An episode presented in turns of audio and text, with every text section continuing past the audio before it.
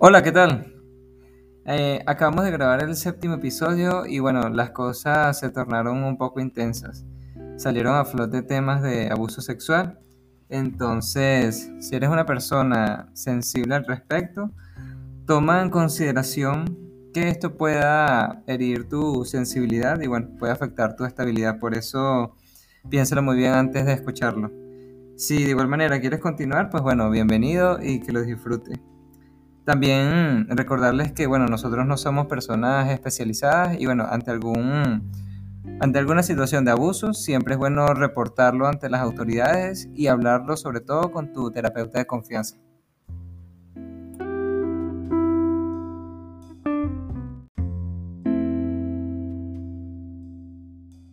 Hola, buenas noches, ¿cómo están, queridos amigos, amigas? Teníamos bastante tiempo sin grabar, la verdad es que lo teníamos en mente, pero por tantas cosas personales pues se nos había hecho complicado hacer las grabaciones. Pero bueno, por fin hoy nos hemos vuelto a reunir, Karenina, Barta y yo, y bueno, aquí les traemos, como le habíamos dicho la última vez, eh, una continuación del capítulo de las expectativas versus las realidades. Hoy vamos a estar hablando sobre el tema de las relaciones interpersonales. Si bien en Internet hay X cantidad de información e inclusive es como un cliché muy, muy acostumbrado y está presente en todos lados el tema de que a las personas del, del espectro autista se les hace complicado establecer relaciones y vínculos interpersonales. Este, no es lo mismo leerlo de un texto técnico o esa información que vemos en todos estos artículos a, bueno, escucharlo de, de ustedes mismas, ¿no? Por eso hoy queremos que hablar de, todas esas expectativas, cómo veían ustedes el mundo en la relación de las amistades, sus vínculos con los vecinos, todos estos vínculos que uno establece socialmente como ser humano, desde niña, no sé si quieren hablar de la adolescencia y ahorita especialmente en la adultez, cómo se ha desarrollado y cómo se han sentido, cómo han logrado sortear todos estos caminos y lidiar me imagino que una vez de establecido el diagnóstico, ¿cómo han lidiado con todo esto? Pues, si se establecieron nuevas expectativas una vez después que se le dio el diagnóstico o simplemente todo siguió igual. Hola, hola a todos otra vez y bueno, feliz de estar aquí otra vez compartiendo con ustedes. Eh, quiero iniciar saludando a las personas que nos siguen, ya sea que nos han encontrado por Spotify o por alguna otra plataforma del podcast y la gente de, Instagram. Eh, pues este último mes ha sido chévere porque hemos recibido mensajes de varias personas pidiéndonos más capítulos, más, episodios, que no paremos de, grabar. Y bueno, por eso estamos hoy aquí. De verdad que esos mensajes eh, nos animan muchísimo a seguir y de verdad les agradezco por escribirnos, por contactarnos y, esperamos tener más participantes en este podcast. Este, bueno, yo quería dar como una visión global de esto de las relaciones interpersonales. Sobre todo, para mí lo más difícil ha sido las amistades. Porque, eh, como decía Ronnie, pues nuestra forma de relacionarnos puede ser muy extremista, o sea, puede ser o muy intensa o muy fría. Entonces, cuando estás pequeña, no importa mucho porque los niños normalmente no todavía no entienden muy bien cómo es socializar y todo esto. Entonces, si eres un poco diferente, pues realmente los niños no lo notan mucho. Diría que, por ejemplo, en el preescolar, ya en la primaria, este, cada niño empieza a formar como una personalidad, empieza a establecer sus gustos, empieza a establecer su propio criterio y pues empieza a aparecer lo que es el bullying. Entonces, cuando hay una persona que se, se comunica de forma diferente o demuestra cariño de forma diferente, eh, se empieza a sentir ese rechazo. Por ejemplo, en mi caso yo era demasiado tímida, o sea, yo no hablaba con nadie y además físicamente me desarrollé tarde respecto a, mis compañeras y pues me hacían bullying respecto a mi físico y también como no hablaba pensaban que es que yo era así ¿sabes? Como un, un pan de Dios que no rompía un plato. Entonces, en la secundaria empecé a ser más bien como agresiva. Decía muchas groserías, malas palabras, golpeaba a la gente. Eh, los hombres empiezan a meterse mucho con las mujeres porque está todo esto de la sexualidad también. Y recuerdo que una vez le enterré las uñas a un compañero en el brazo y lo hice sangrar y todo porque era como que no podía controlar mi, mi, ira, o sea, este, ya estaba como cansada del bullying y de no entender como las relaciones sociales, entonces empecé a ser más agresiva. Y en la universidad me di cuenta que las relaciones personales ya empezaron a ser más poquitas, eh, como más poquitas amistades, pero empezaron a ser más significativas. Y creo que ahí fue donde más sufrí, porque lo que para mí eran relaciones muy importantes o muy significativas, personas importantes para mí, luego me daba cuenta de que, de que no era así. Y bueno, a partir de ahí empecé a sufrir mucho porque pensé que era una persona demasiado sensible, demasiado apegada a los demás, eh, tendía a ser eh, complaciente con los demás y dejar de lado mis propios intereses, mis propias necesidades. Entonces, a partir de ahí vino la etapa del aislamiento, porque fue como, bueno, soy muy sensible, la gente me rechaza por esto, soy muy sensible, sufro cuando las personas no sienten lo mismo que yo, entonces prefiero aislarme totalmente. Y bueno, de hecho yo pasé por esta etapa de que era emo, que escuchaba música súper triste, este, todo, toda esta cuestión, hasta que ahorita, o sea, yo creo que a partir de mis 27 años y ahorita que tengo 30, empecé otra vez como a pensar en mí misma y a construir relaciones interpersonales que realmente me aporten. Y bueno, este, también vino el diagnóstico del autismo, indagar más sobre esto y empecé a encontrar personas que son autistas y que entienden mi intensidad o que entienden que de repente sea también muy fría. Y he logrado construir relaciones de amistad muy, muy buenas. Diría que son las mejores que, que he tenido en toda mi vida. Entonces, ese es más o menos como el panorama general que yo tuve durante mi vida. Y bueno, más adelante les puedo contar anécdotas específicas, pero me gustaría escuchar, eh, por ejemplo, cómo fue en el caso de Karenina. Hola, Barta. Eh, hola, Ronnie. En mi caso, creo que la experiencia de la infancia fue un poco similar a lo que, a lo que te escuché. Para mí, por ejemplo, la etapa preescolar y los tres primeros años de primaria fueron excelentes. O sea, yo era una niña súper sociable y tenía muchos amigos, al menos así lo consideraba, los visitaba en su casa, jugábamos, compartía con todo el grupo, era algo muy agradable. Pero cuando inicié cuarto grado en primaria, fue un choque muy drástico porque resulta que de repente me empezaron a hacer ghosting, que es cuando de repente te anulan y nadie te habla, todo el mundo te empieza a evadir.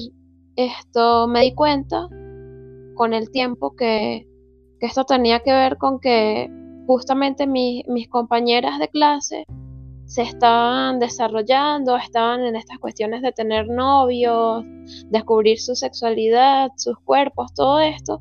Y bueno, yo era una niña chiquitica, delgadita, con anemia, que no se preocupaba para nada por porque los chicos fueran bonitos o nada de esto. O sea, yo estaba era pendiente de jugar juegos tontos, el escondite, correr, no sé. Esto entonces, todo el grupo de amigos con el que venía desde, desde que inicié la primaria, me dejaron de hablar y pasé como tres años estando sola, completamente sola, sin un amigo, sin nada. Luego cuando pasó a la etapa de secundaria, esto fue muy fuerte el cambio porque ahí sí ya está como que más explotada la sexualidad de, las chicas que, estaban a mi alrededor y casi que todo era puros juegos sexuales entre ellas y como insinuaciones y cosas así todo el tiempo. Em, entre ellas y los chicos. Y yo como no, no encajaba en eso, no entendía ninguna de las conversaciones en las que estaba con ellos. Entonces terminé aislándome como la persona que era amiga de los profesores. y básicamente me hacían mucho bullying también porque me decían que yo era nerd, se burlaban de mi aspecto físico porque era súper delgada, o sea, yo me desarrollé a los 15 años y siempre me hicieron mucho bullying por esto. Recuerdo que estaba en el baño y las otras niñas entraban y se desnudaban y me mostraban los senos y era como que, mira, tú no tienes esto, esto. Y muchas cosas así, o sea, siempre me hacían bullying los chicos porque de repente todas se vestían en faldas y yo detestaba estas cosas y era más como usar faldas largas por la rodilla, no sé. Entonces, la cuestión de tener amigos se me hizo muy difícil. Y yo siempre tuve como el sueño por las cosas que veía en televisión o, o también por lo que veía de mis otras compañeras, de como que yo quiero tener muchos amigos, ese era mi sueño. Y por eso yo sufría mucho y lloraba mucho constantemente. Pasé por muchas cosas muy fuertes con mis amigos porque cuando por fin logré entablar como relaciones, pasaron cosas como que en algún momento ellos traicionaron mi confianza de manera muy fuerte porque me humillaron o, o comentaron cosas muy fuertes sobre mí a otras personas. Y entonces era como que constantemente yo tenía que decir, no tengo amigos, me quedo sola y me quedaba sola por mucho tiempo. Y era como que un proceso muy, muy tortuoso volver a, iniciar esos procesos de amistad para mí. Eran muy difíciles, eran muy exigentes emocionalmente. Cuando llego a la universidad, ya de adulta pues, fue que logré conectar con un amigo que hoy día es mi mejor amigo, al punto de que en, mi ritual de matrimonio él fue quien, quien me casó, por decirlo de alguna manera.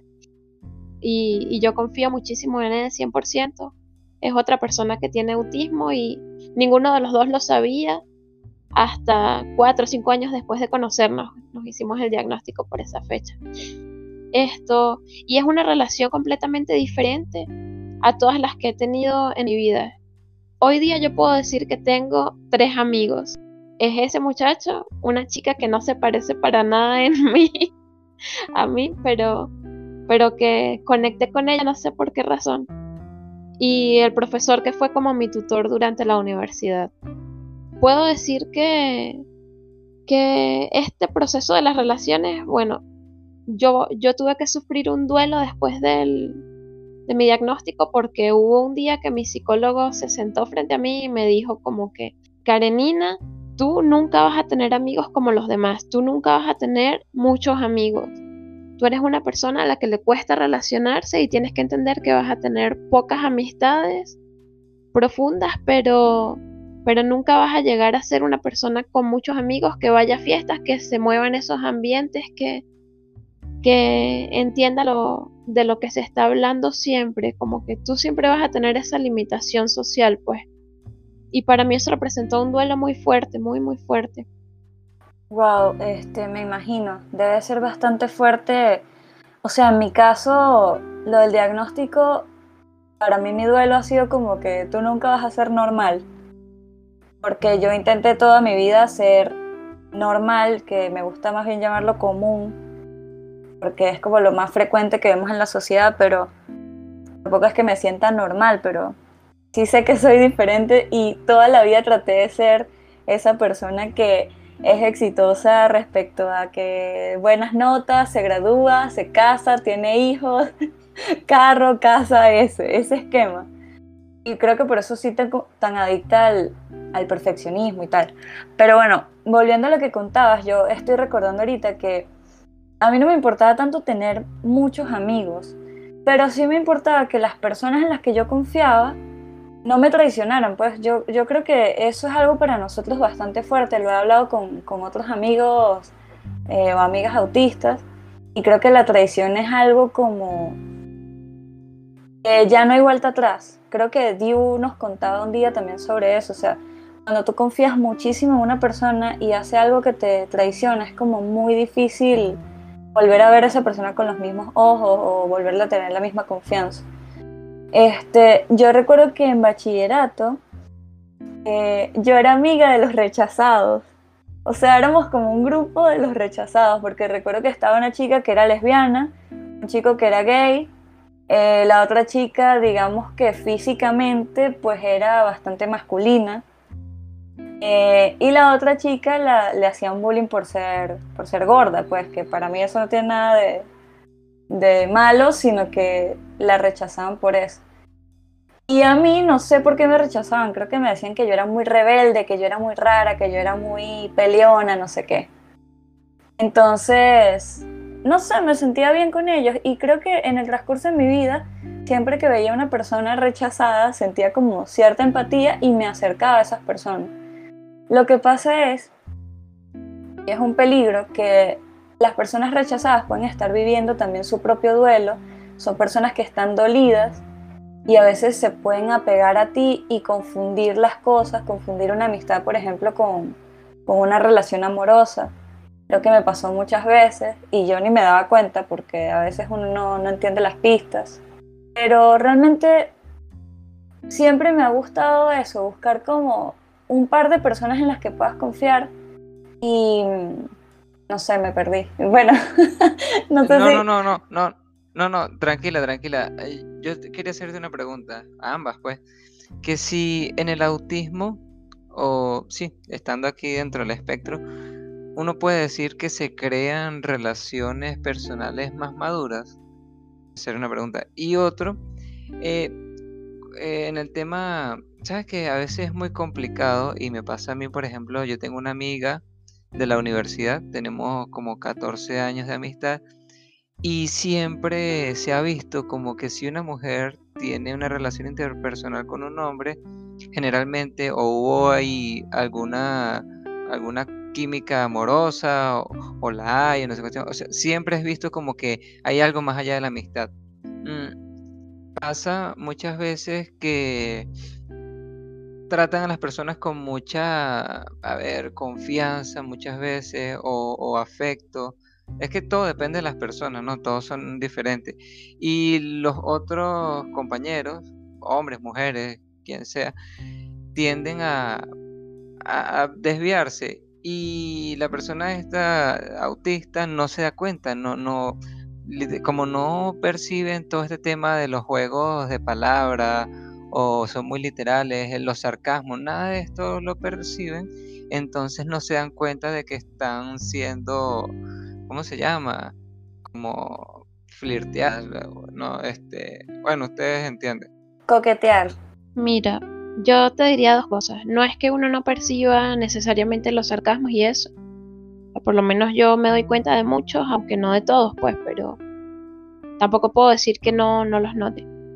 Y en cuanto, en cuanto a lo de las relaciones y esto, mi experiencia ha sido intensa porque yo diría que tuve que aceptar que tengo una inteligencia emocional baja y que tengo que trabajar mucho en eso porque yo idealizo a las personas o las idealizo hasta un punto de, de que son lo máximo, son perfectas o si no voy hasta el otro extremo de que son lo peor. O sea, sí, claro, casi nunca llego a ese extremo de, de, que son lo peor, por decirlo de algún modo, pero pero sí soy muy extremista. Entonces, me ha pasado, me han pasado cosas muy, muy fuertes porque, por ejemplo, en mi adolescencia tenía un amigo que, que era muy buen amigo y eso, pero yo tengo problemas de la columna.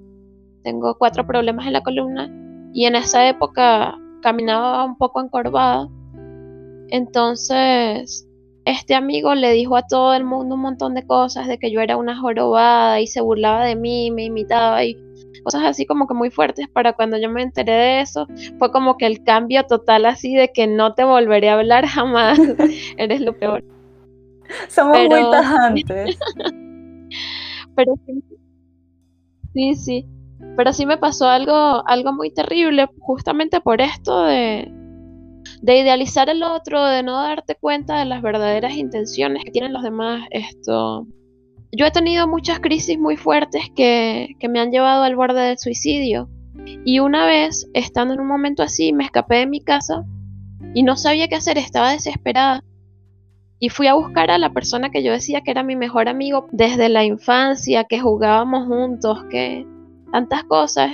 Y conchale, yo fui a buscarlo a su casa y eso, y él me dijo que sí, está bien, que, que me podía quedar allí con él y eso, que no había problema, pues porque yo no quería regresar a mi casa.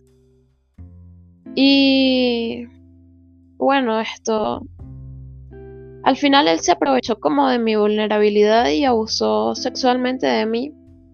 Y para mí, yo todavía no entendía como que lo que había sucedido. Es como que dentro de toda esa cuestión de idealizarlo, yo tardé mucho tiempo en darme cuenta de que esa persona no era mi amiga, o sea, no era mi amigo, y que en el fondo no era culpa mía. Es como que yo había asumido que, como que yo fui la que la que provoqué todo eso por mi caos, algo así.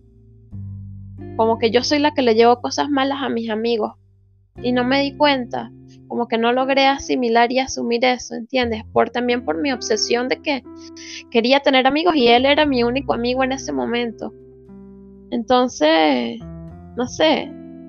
Yo creo que me ha pasado también esta cuestión me pasó también con, con uno de mis psicólogos que pasé cinco años con él yendo a terapia y todo esto, y al final hubo una confusión tan fuerte porque llegó a decirme cosas como que, por ejemplo, un día compró un antifaz y me dijo que era para que la terapia fuera más cómoda.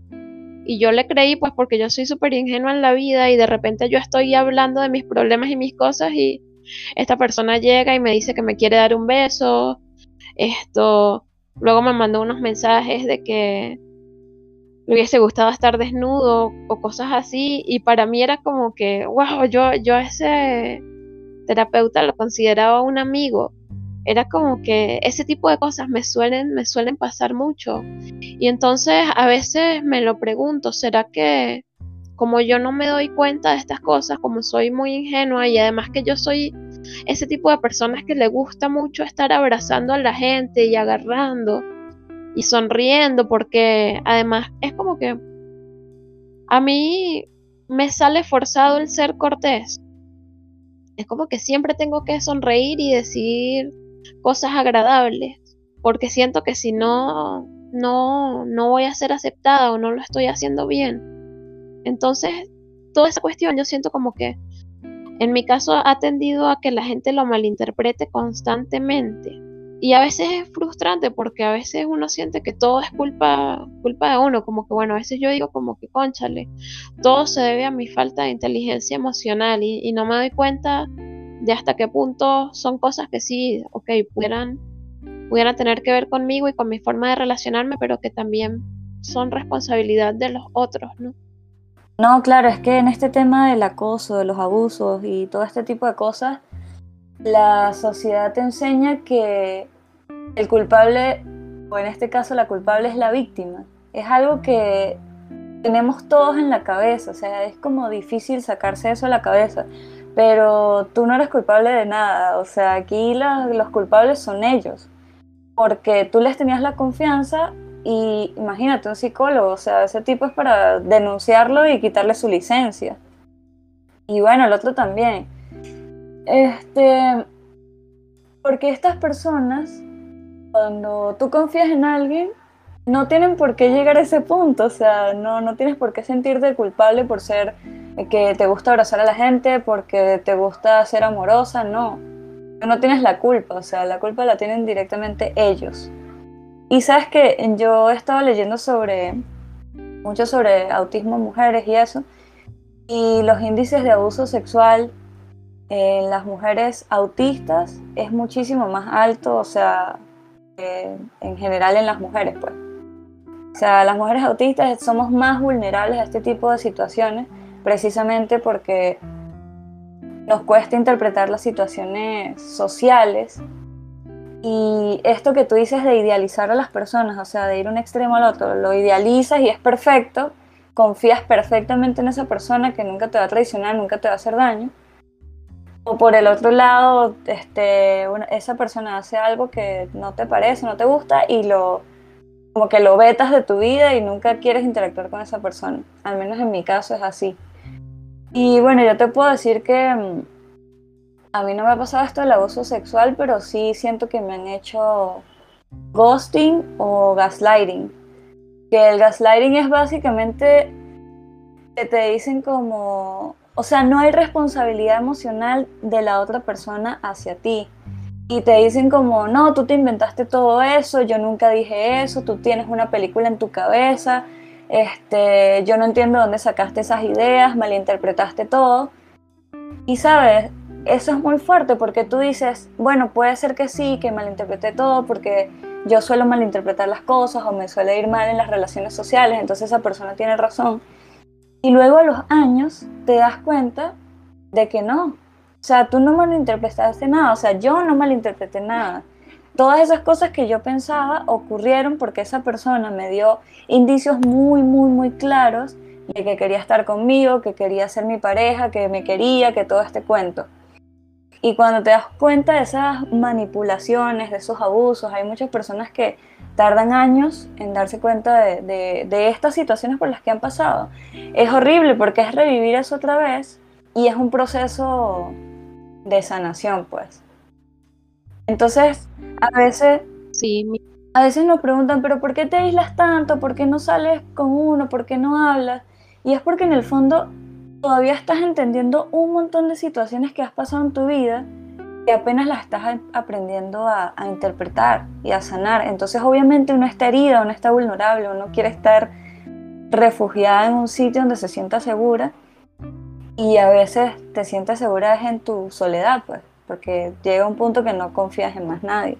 Sí, tú sabes que cuando me pasó lo, lo de mi psicólogo, yo me sentí muy ofendida y muy alterada porque eso fue así como que de repente él me mandó un mensaje, no, yo fui a terapia, de repente me mandó un mensaje y me dijo, Karenina, ¿estás en tu casa? ¿Ya viste el mensaje que te mandé? Y yo así como que no, no he llegado, este, cuando llegue lo veo, ¿por qué? ¿Todo bien? Y él no, es que, es que le mandé te mandé ese mensaje, pero no supe si te lo mandé a ti o se lo mandé a otra paciente que tengo con el mismo nombre. Y tengo miedo de que el esposo se, moleste conmigo porque ellos comparten la cuenta. Y yo así como que lo tomé de lo más relajada, como que normal, o sea, que me iba a esperar yo que fuera algo horrible. Y de repente cuando veo la broma, era algo así de que si me hubiese gustado que estuviera desnudo en la en la terapia y que no sé qué, y una cuestión de que se hubiese afeitado y bla, bla, y eso me dio demasiado asco y yo inmediatamente le escribí que me parecía poco profesional de su parte, que no sé qué, y toda la broma así como que no iba a volver a ir. Y entonces ahí fue donde yo me empecé a sentir vulnerable porque me pasó justo lo que tú dijiste, o sea, me atacó diciéndome que qué me pasaba a mí, que yo había malinterpretado todo, que eso no fue lo que él quiso decir, que él solamente quiso hacerme sentir más cómoda, que no sé qué. Un montón de labia. horrible. Y al final yo me las creí porque ese señor me manipulaba. horrible. Me manipulaba de tal forma. Y, y, yo siento que él tenía un control total sobre mí porque es que conocía cada cosa de, de mí. O sea, yo tenía cinco años en terapia con él.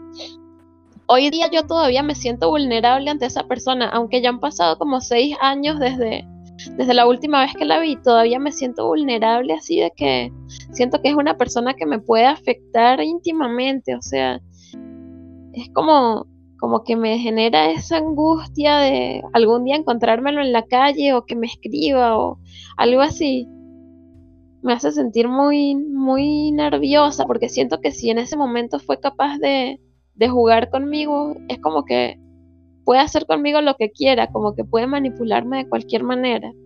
Este, sí, mira, yo te entiendo porque, como te digo, esta persona que me manipuló a mí emocionalmente, yo sé que eh, no se puede comparar con, con, un abuso físico, creo que para mí eso sería mucho más, más fuerte pero te destruyen, te destruyen, o sea, destruyen tu autoestima, tu seguridad y te vuelven a escribir y eso, tú te alteras, te alteras, es como, ¿qué hago? ¿Cómo le respondo? Si no le respondo voy a parecer una estúpida, entonces mejor si le respondo. O sea, es, es horrible, ¿viste? Es horrible pasar por algo así. Pero, no sé, yo, yo quiero que cambiemos el tema porque esto es como un tema muy fuerte. y no sé si tú quieres cambiar el tema ya, pero me gustaría hablar ahora como de los beneficios de ser una persona sensible y conseguir gente que sí sepa valorar eso y sí te respete y te quiere como eres. Lo que podemos hacer es que eh, en un capítulo más adelante hablemos de, de, todo este tema de abuso por parte de, los hombres, de toda esta situación, porque me imagino que como mujeres, ¿verdad? Han tenido muchas experiencias que, no, que han sido complejas con sobrellevarlo con el sexo opuesto y todo, todo lo que ha llevado con lo que estaba explicando Karenina ahorita. Pero lo que dice Bart es cierto. Este, vamos también a hablar ahorita de, de qué otro tipo de relaciones, digamos, cuando yo me refería hace rato a relaciones más maduras, era este, como que si han establecido vínculos eh, permanentes o vínculos realmente fuertes de amistades que las que les den soporte, que las ayuden, que estén ahí en los momentos cuando de verdad los necesiten, que es donde uno dice, este es mi amigo de verdad, esta es una persona valiosa porque está conmigo en estos momentos delicados. Sí, sí, esto, como lo comenté hace rato, yo logré formar tres relaciones de amistad que son muy importantes para mí. Esto, entiendo que son de amistad porque están conmigo en las buenas y en las malas, porque están en mi cotidianidad, eh, porque es gente en la que puedo confiar a ciegas, pues, a pesar de, que eso es algo de, difícil de decir. Siento que a raíz del autismo logré como que bajar las expectativas que yo tenía para conmigo misma en cuanto de esta cuestión de tener muchos amigos y todo ese cuento. Y me siento cómoda, me siento tranquila. Actualmente no, no he logrado compartir con ellos porque uno está en otro país y otra, mi amiga está en otro estado. Entonces solo tengo contacto directo con uno de ellos. Pero ha sido un gran apoyo para mí porque no solamente es mi amigo, sino que también es mi mentor. Entonces, siento que siempre, siempre es como, como un apoyo en el que puedo, en el que puedo estar segura de, de encontrar ya sea un refugio, ya sea una palabra de ánimo, ya sea como, no sé cómo se dice cuando, cuando te agupan, dice mi madre, algo así. como que sal adelante, no te quedes estancada, no te hundas. Esto. Y, es, bonito, es, es, una relación bastante. bastante sólida. Yo siento que ya son relaciones que para mí son como. le dan significado a toda la vida. Como que logré entablar una, una amistad verdadera y, y sé que va a estar allí hasta el final de mi vida, pues.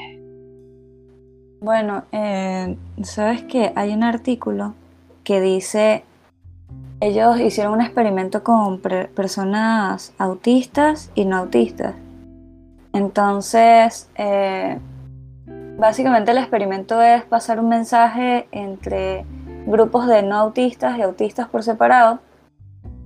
Y se dan cuenta que el mensaje que va desde una persona hasta la última en ambos grupos el mensaje llega igual de bien al final de, la cadena de personas. En cambio, cuando mezclan eh, personas autistas y no autistas, envían el mismo mensaje y no llega tan bien al final. Entonces, bueno, ellos hacen varias pruebas ahí y al final concluyen que no es que los autistas tengamos problemas de comunicación, sino que nuestra comunicación es diferente. Y ellos dicen, observan que entre autistas no sabemos comunicar muy bien. La comunicación, el mensaje llega claro, tan claro como llega con, los neurotípicos. Entonces eso a mí me llamó mucho la atención porque justamente eh, cuando empecé a, encontrar grupos de, sobre todo mujeres autistas y eso, encontré mujeres que eran muy parecidas a mí, con las que podía hablar. Eh, ahorita mi mejor amiga pues también es autista no está, está en otro país, no, nunca nos hemos visto, solo hablamos por, por WhatsApp, pero yo le digo que es mi mejor amiga porque de verdad siento que es así, es una conexión muy fuerte y creo que las dos hicimos eso de idealizarnos al principio. Este, nos decíamos como que te quiero mucho y esas cosas. Y me acuerdo que yo le decía como, mira, te quiero mucho, pero no es que esté enamorada de ti. Porque las personas suelen eh, confundirse y tal. Y ella como, sí, sí, te entiendo porque a mí también me ha pasado lo mismo. Entonces, muy chévere con ella porque desde el principio hemos puesto como reglas muy claras. Que si si no te escribo no es que no me importes, sino que estoy muy ocupada o me siento mal y no puedo hablar en ese momento. Pero sigue escribiendo que yo seguro te respondo más tarde. Y cosas así, pues entonces es muy chévere cuando encuentras personas con las que puedes hablar con tu misma lógica, con tu mismo procesamiento de, información, con tu mismo eh, percepción del mundo, tus ideas, tu misma intensidad porque te hace sentir como que eres válida, como que está bien tu forma de ser y eso, te sientes acompañada. Y tú sabes que es súper reconfortante, o al menos a mí me pasa, que es genial poder decirle a alguien como que, oye, tuve un meltdown y te entienda, ¿no? O sabes, como, no he, no he comido, estoy amargada. Sí. y que sepan lo que pasando y es como que es como hablar con tu misma especie, no sé. Y eh, sobre todo no te juzgan. Es como, ah, en serio, bueno, tómate algo. O... sea, exacto, ve a dormir, bañate. Exacto. Es como que siempre saben qué decirte. En cambio, si se lo dices a otra persona, bueno, me, me pasó hoy. No, mira el paisaje, el sol está hermoso, está resplandeciente, sé feliz, algo así. y yo me quedo como que no. O te dicen, ay, pero tú no tienes tantos problemas como los demás, tienes un techo donde vivir, no sé qué. Sigue adelante, tú puedes. Sí. Y uno como, es que no tiene nada que ver con eso, o sea, es otra cosa. Pero sí es muy reconfortante. Sí, es súper reconfortante. A mí me encanta porque es como que puedes hablar sin tener que dar explicaciones de todo. Simplemente puedes sincerarte. Es bonito. Sí, sí, totalmente. Que, eh, wow, demasiadas cosas. Eh, creo que este tema de las relaciones personales da muchísimo de qué hablar. Eh, pasamos aquí, ¿cuánto? Como más de 30 minutos y obviamente no va a ser suficiente. Queríamos hablar de las relaciones de pareja, pero lo vamos a dejar para el próximo capítulo. Ya lo hemos extendido dos veces. Este, Mm, bueno, no sé, chicas, vamos, vamos a ir cerrando el capítulo. No sé si ustedes quieran comentar algo adicional. Bueno, yo a veces pienso que soy como que la que trae el drama al grupo. Esto. Porque siempre queremos como que hacer un tema refrescante y bonito y, y salen a relucir mis recuerdos fuertes, pues. En el fondo es como que no puedo ocultar lo que soy, es como no puedo vivir siendo como una fachada, como las fotos de Instagram de la gente, que solo muestran el lado bonito de las cosas. O sea, dentro de mí hay muchas cosas, hay, hay tanto alegrías como tristezas, pues probablemente en los, en los episodios en los que yo esté todo vaya a ser así como, ¿cómo se dice? Yin Yang, no sé. No, yo no tengo más nada que decir. Eh, Simplemente, no sé, nos vemos pronto. tranquila, tranquila, no hay ningún problema. Como lo dijimos al principio, si no quieren hablar más, pues eso, es lo que tienen que decir. No, no hay más por decir como Forrest Gump. Bueno, esperemos que les guste este capítulo a todos ustedes y bueno, nos veremos en una próxima oportunidad. Que estén muy bien, hasta luego.